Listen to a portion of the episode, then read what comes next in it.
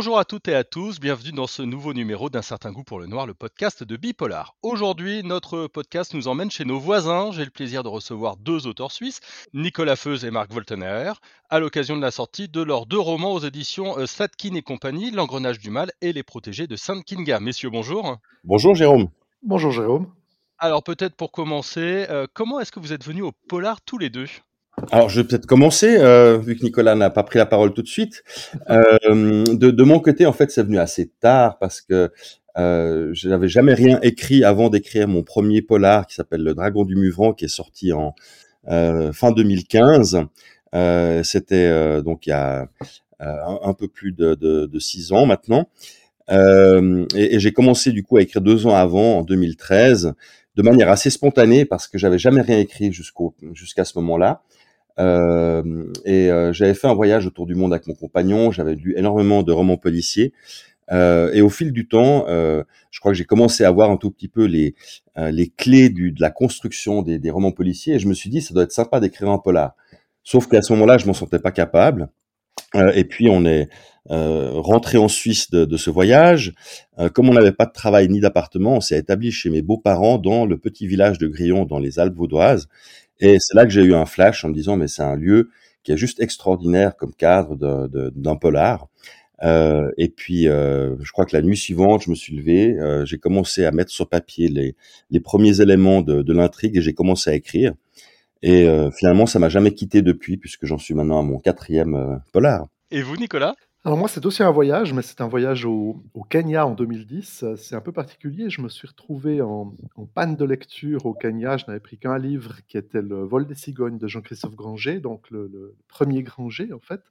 Mmh. Et j'ai eu la surprise, en, en, ouvrant ce livre, parce que je n'avais pas lu la quatrième de couverture, de, de constater que c'est un polar qui démarrait en Suisse. Donc dans l'histoire euh, commençait à Montreux, au bord du lac Léman et puis ensuite euh, voyageait et, passait par la, Bulgarie, par l'Israël, et finissait en Centrafrique.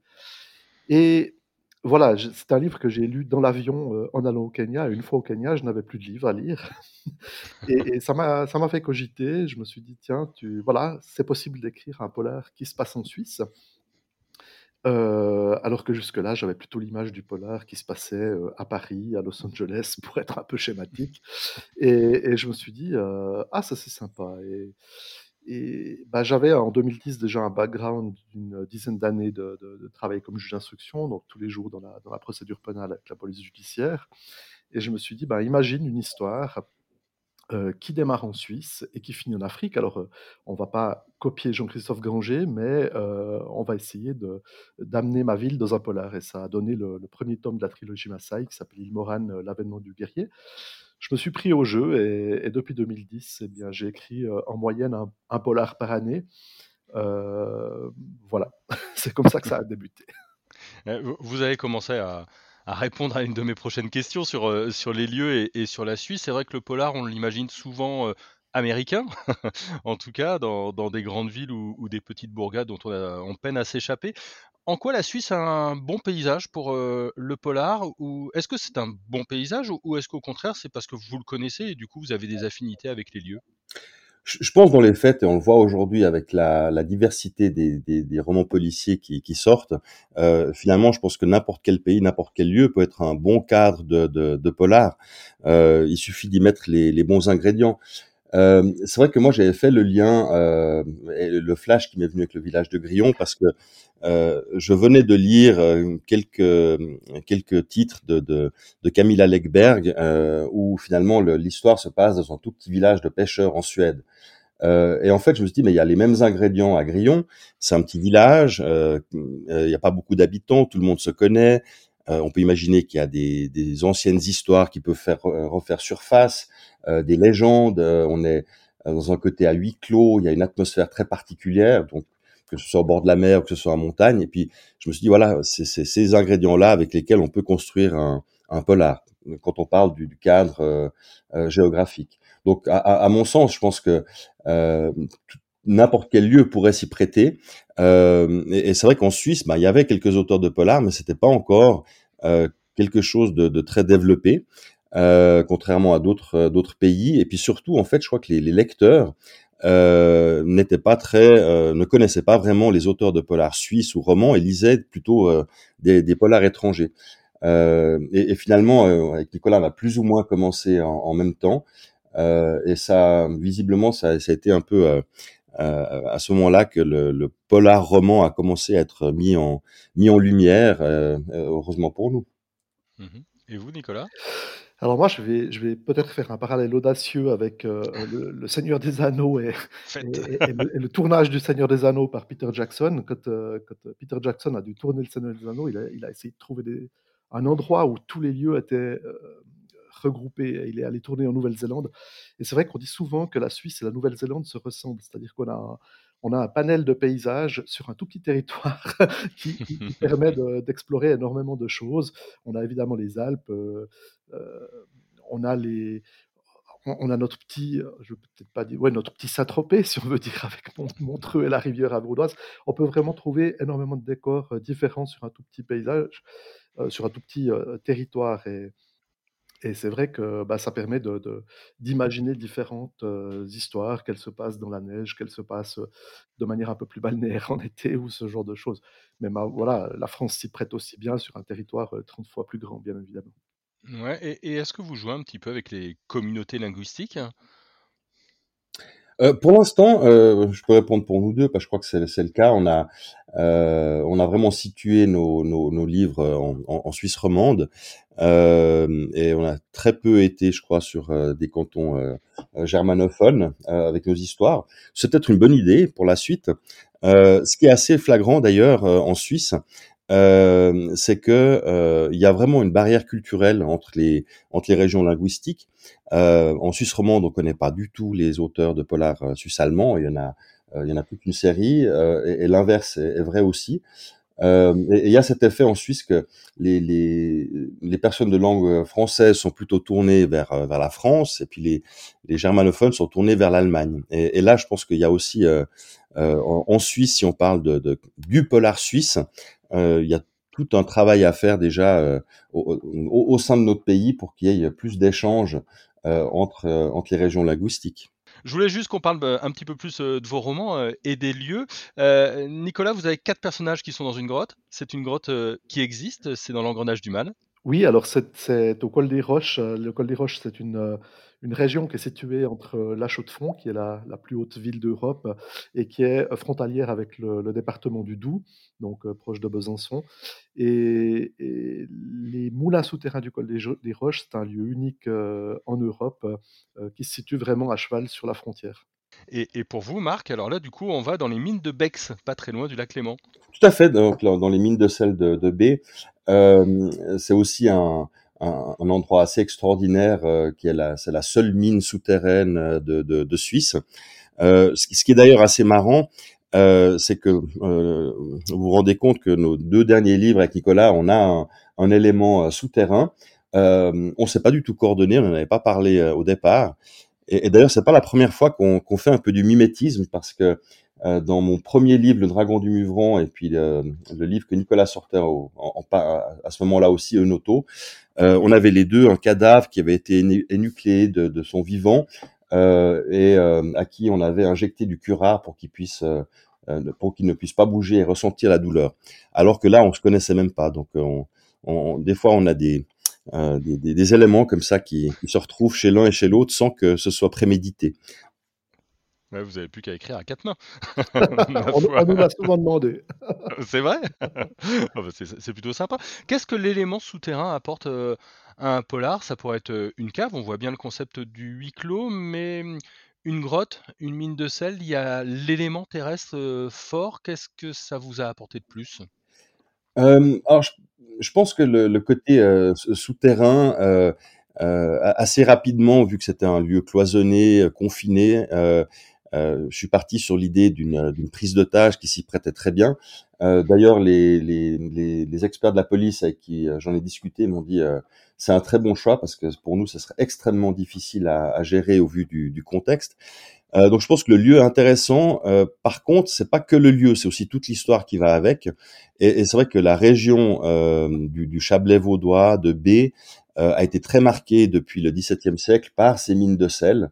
Euh, c'était devenu un, un, un élément euh, très important aussi euh, convoité parce qu'à l'époque le sel était une valeur avait une valeur marchande très très importante. Et, et moi, ce qui m'intéressait, c'est pas seulement le lieu géographique, mais c'est aussi toute l'histoire qui qui va avec. Donc dans mon livre, on va retrouver toute une partie de, de l'histoire qui se passe entre 1826 et 1835. et bien sûr, il y a un lien avec cette prise d'otage actuelle. Oui, alors moi, j'aime bien jouer avec les lieux et avec les lieux euh, géographiques un peu connus, mais sans pour autant faire du, sans pour autant faire du guide touristique. Et, c'est vrai que j'ai remarqué euh, une, petite particularité entre certains auteurs de polar euh, français bien connus et, nous deux, avec Marc, c'est que si je prends l'exemple de, de Granger et de Minier, par exemple, ils utilisent des lieux existants, mais ils en changent les noms et ils les travestissent un peu pour que on, les reconnaît en soi. Si je prends Glace et Dominier, on est à Bagnères de Luchon, mais jamais, je crois, Bagnères de Luchon n'est n'est- n'est cité. Euh, si je prends les rivières pourpres de Granger, on parle d'un village qui s'appelle Guernon au-dessus de, Grenoble, et je crois qu'il n'existe pas.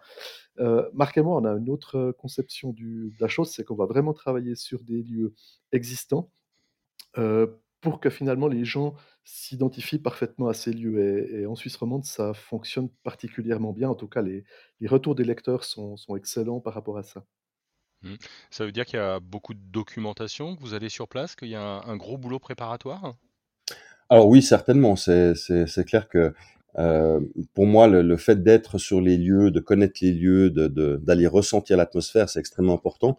Euh, pour mon troisième livre euh, qui, qui se passe en Suède sur une île que, que je connais bien parce que euh, j'y ai passé toutes mes vacances euh, depuis, depuis mon enfance, euh, c'est toujours le même inspecteur de police dans mes quatre livres et, du coup il retourne sur cette île en Suède pour en savoir un peu plus sur, sur son propre passé.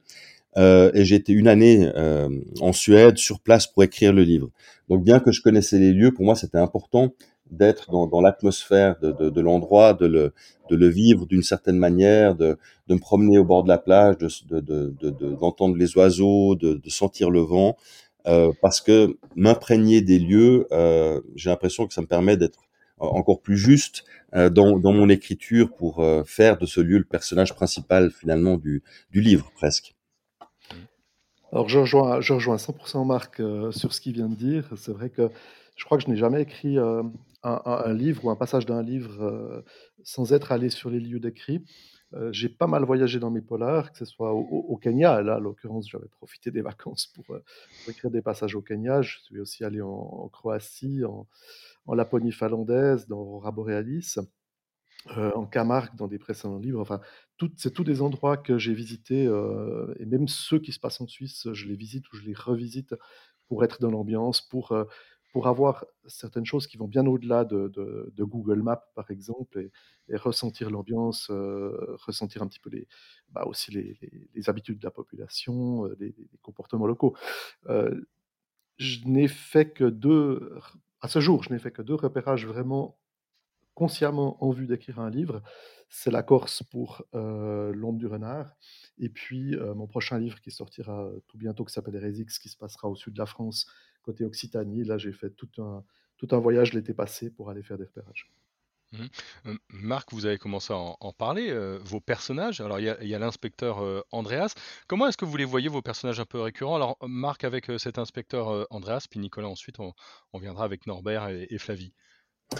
Euh, alors c'est vrai que quand j'ai commencé avec le Dragon du Muvran, euh, euh, j'ai démarré de manière très intuitive et finalement j'avais au départ le, le lieu, ensuite j'avais l'intrigue, euh, euh, un certain nombre de personnages, mais il me manquait encore euh, mes, personnages principaux.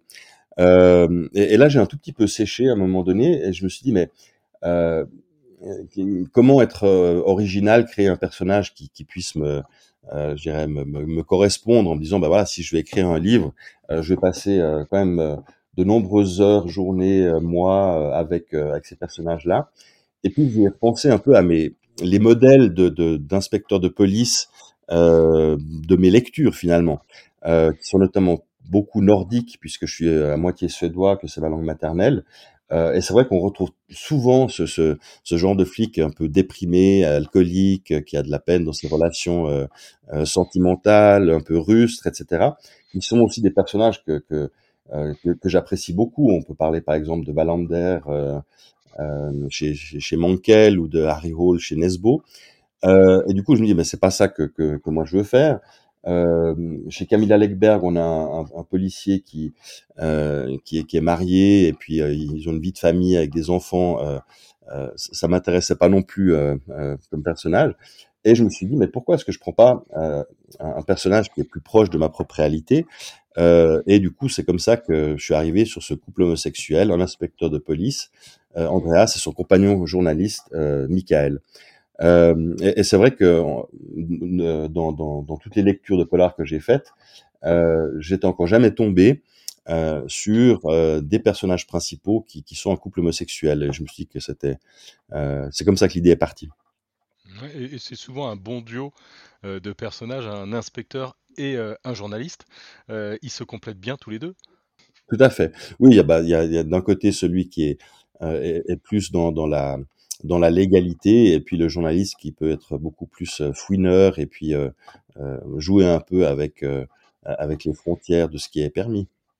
Mmh et, et, vous, Nicolas, quel, quel lien avec Norbert et, et Flavie? Alors moi, j'ai un parcours un petit peu différent de Marc dans le sens où, où j'ai déjà eu une série précédente avec un inspecteur qui s'appelait Michael Donner euh, de, de, de, cinq livres. C'était des livres écrits à la première personne. Et ensuite, j'aime bien aussi entrecouper les séries avec des one-shots. Mmh euh, j'en ai écrit plusieurs, euh, La Septième Vigne, Les Bouches, Aurora Borealis, pour, voilà, pour faire une pause dans la série. Et avec Norbert, euh, Flavie, Tania Stoïkaï, c'est vrai qu'on m'a demandé de créer une nouvelle, un nouveau groupe de personnages pour mes premiers polars qui allaient sortir du côté français, enfin dans toute la francophonie. Et, et je me suis posé beaucoup de questions à ce moment-là. Je me suis dit aussi que j'allais prendre un, personnage qui me, qui me correspondait à Norbert Jemson, donc qui est, procureur. Euh, souvent, le procureur travaille de pair avec sa greffière. Après, j'ai aussi, euh, parmi mes contacts, évidemment, énormément de, de policiers, notamment euh, un, policier qui est le chef de la cellule infiltration euh, de la police judiciaire fédérale en Suisse, et, et qui m'a, voilà, avec lequel j'ai beaucoup parlé et qui m'a dit, bah, il y aurait matière à, écrire des, romans sur l'infiltration. Et, c'est comme ça que j'ai créé finalement ces, trois personnages. Et avec une erreur, et je dois faire un mea culpa par rapport à la série Yemson, c'est que je suis parti de l'idée, contrairement à Marc, qui lui décrit énormément ses personnages, que j'avais le temps de les écrire et que j'avais le temps de les approfondir et que donc j'allais plutôt appuyer sur l'histoire que sur le développement des personnages. Ce qui fait que on m'a reproché, un petit peu dans le miroir des âmes, qui était le premier de la série, d'avoir un petit peu trop survolé ces personnages, qu'on ne les sentait pas assez. Je crois avoir corrigé le tir ensuite dans l'ombre du renard et enfin dans l'engrenage du mal. Je compte aussi approfondir encore ces personnages dans des suites des suites qui ne seront pas euh, cette année en 2021, parce que de nouveau, j'ai décidé de couper cette série par un, un one-shot qui se passera au sud de la France. Mais je reprendrai Yemson, Flavie Keller et euh, Tania Stoikai dans euh, des 4 et 5 qui viendront probablement en 2022 et 2023 moi, je me souviens euh, d'un auteur hein, qui, est devenu un, camarade, euh, qui me disait que les personnages pour lui étaient quasiment des, amis, et en tout cas, il se projetait véritablement en eux. Quel lien vous avez avec eux? Est-ce que c'est un plaisir de les retrouver de roman en roman et de les voir évoluer? Comment vous faites? Ou est-ce qu'ils sont figés dès le départ et vous avez une très bonne idée de leur progression? Pour moi, c'est un peu d'un roman à l'autre. Parfois, bien sûr, quand je suis en train d'écrire un, euh, roman, je, réfléchis aussi un tout petit peu à ce qui peut se passer euh, par la suite, mais il y a en tout cas pas de plan sur la, durée. Euh, quand j'ai écrit mon premier roman policier, euh, euh, ne sachant pas du tout s'il allait être édité ou pas, ne sachant pas non plus si j'allais continuer avec les mêmes personnages, parce que là aussi, on ne sait pas comment sera l'accueil des, des, des, lecteurs, est-ce qu'ils vont s'attacher à ces personnages ou pas? Euh, mais quand, au fil de l'écriture, je me suis quand même dit, euh, si jamais je continue avec eux, il faut que je, je prévoie un peu la, la suite quand même. Euh, et, et, du coup, j'avais déjà mentionné que euh, mon inspecteur avait des origines suédoises euh, dans, dans, le premier livre, euh, et c'était pas du tout pour euh, faire en sorte qu'il ait un, point commun forcément avec moi, mais j'avais déjà en tête que euh, j'avais envie d'écrire un polar qui se passerait en Suède avec cet inspecteur. Donc je me suis dit, bah voilà, je prépare un tout petit peu le terrain. Donc c'est plus des éléments comme ça.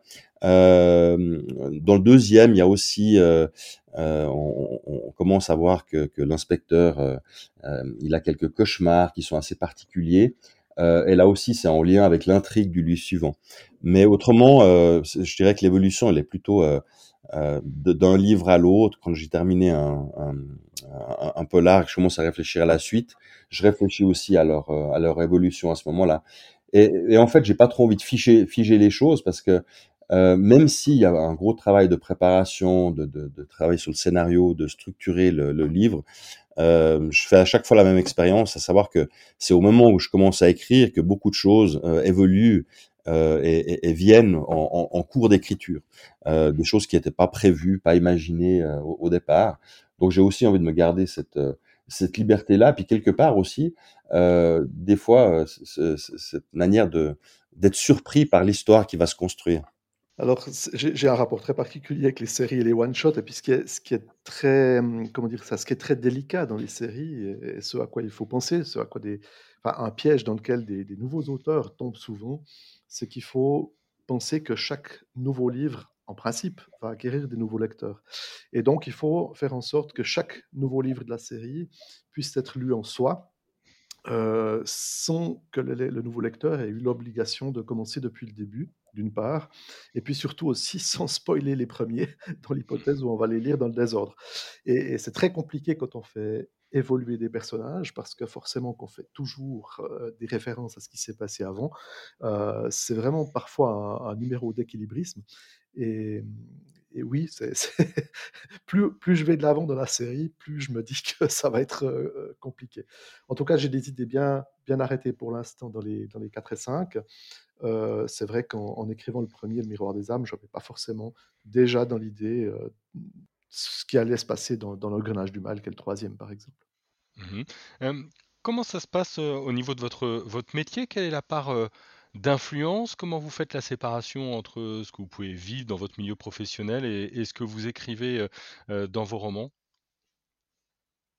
Nicolas, pour vous Bah, d'abord ah, je peux bien commencer. ouais. Ouais. Bon, pour- pour- c'est vrai que vrai que pour moi c'est relativement. euh, euh, enfin, j'ai une chance, disons, de, de devoir faire beaucoup moins de recherches au niveau de la euh, des techniques, enfin de la, procédure pénale déjà, ensuite des techniques de police, puisque encore une fois, je travaille main dans la main avec la police judiciaire, avec la police scientifique, avec les médecins légistes, avec les experts psychiatres, euh, tout- tous les jours, toutes, les semaines, toutes les semaines. Et, c'est vrai que ça, ça m'est un petit peu servi sur un plateau. Euh, ensuite, pour les intrigues, ben, il faut aussi qu'elles aient des, particularités. J'aurais pu écrire des, polars qui, qui collaient 100% à, à des dossiers que je traitais, même des dossiers d'une certaine envergure, d'une certaine importance. Mais je voulais conserver aussi quand même un petit peu le côté récréatif, le petit côté euh, euh, cinématographique euh, de l'action, du suspense, des rebondissements, et, et- et mettre tout ça dans un mixeur. Et il en est sorti ce qui- ce qu'il en est sorti.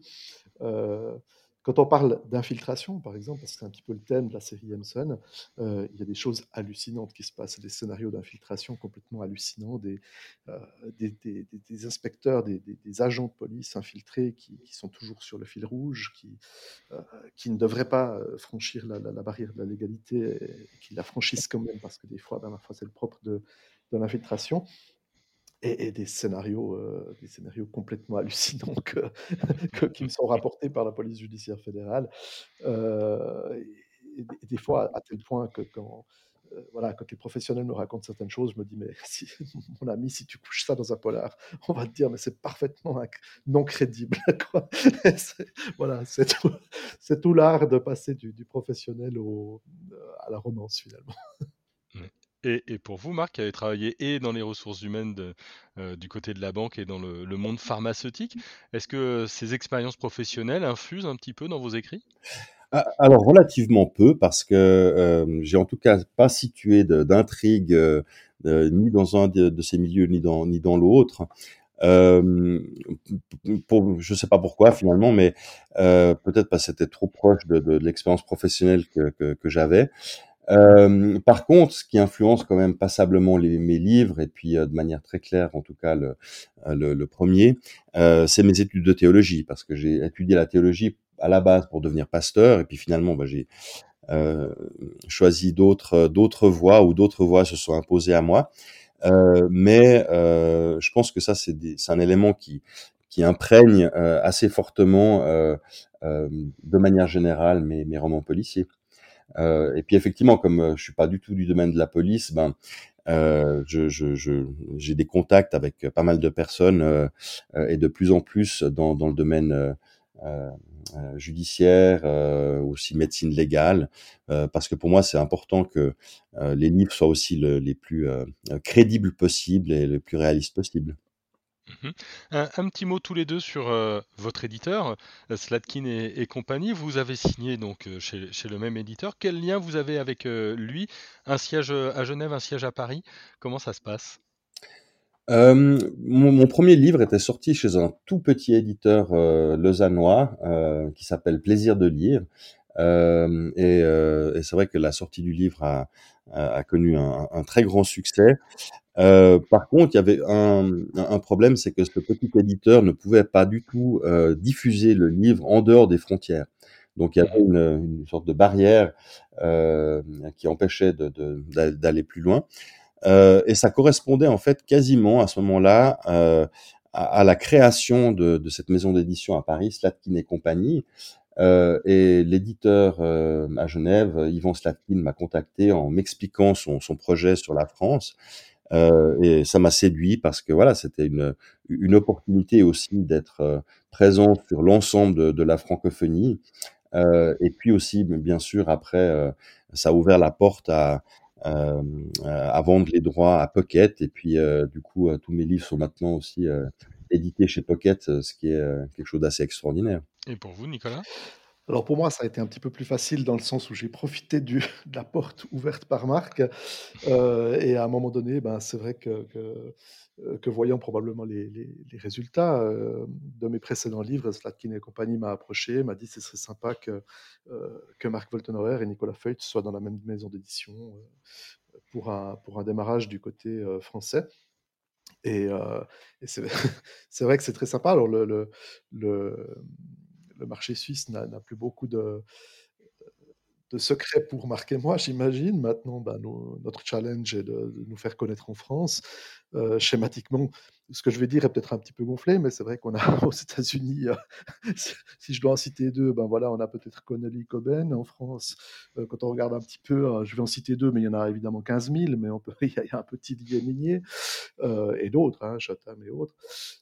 et puis en Suisse, ben, il y a Voltenauer Feutz. et si on arrivait à, rejoindre ces grands auteurs français, on en serait très satisfait, j'imagine.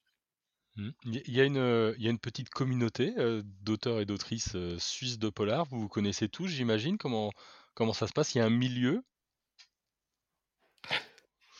euh, alors, je peux peut-être répondre. Oui, ah, Marc, et moi, on n'est pas les premiers auteurs de polar suisses. Il, y en avait déjà avant, mais c'est vrai que c'est des, polars beaucoup plus confidentiels et qui sont, restés, je dirais, au niveau du, territoire suisse, voire, parfois même régionalistes en Suisse.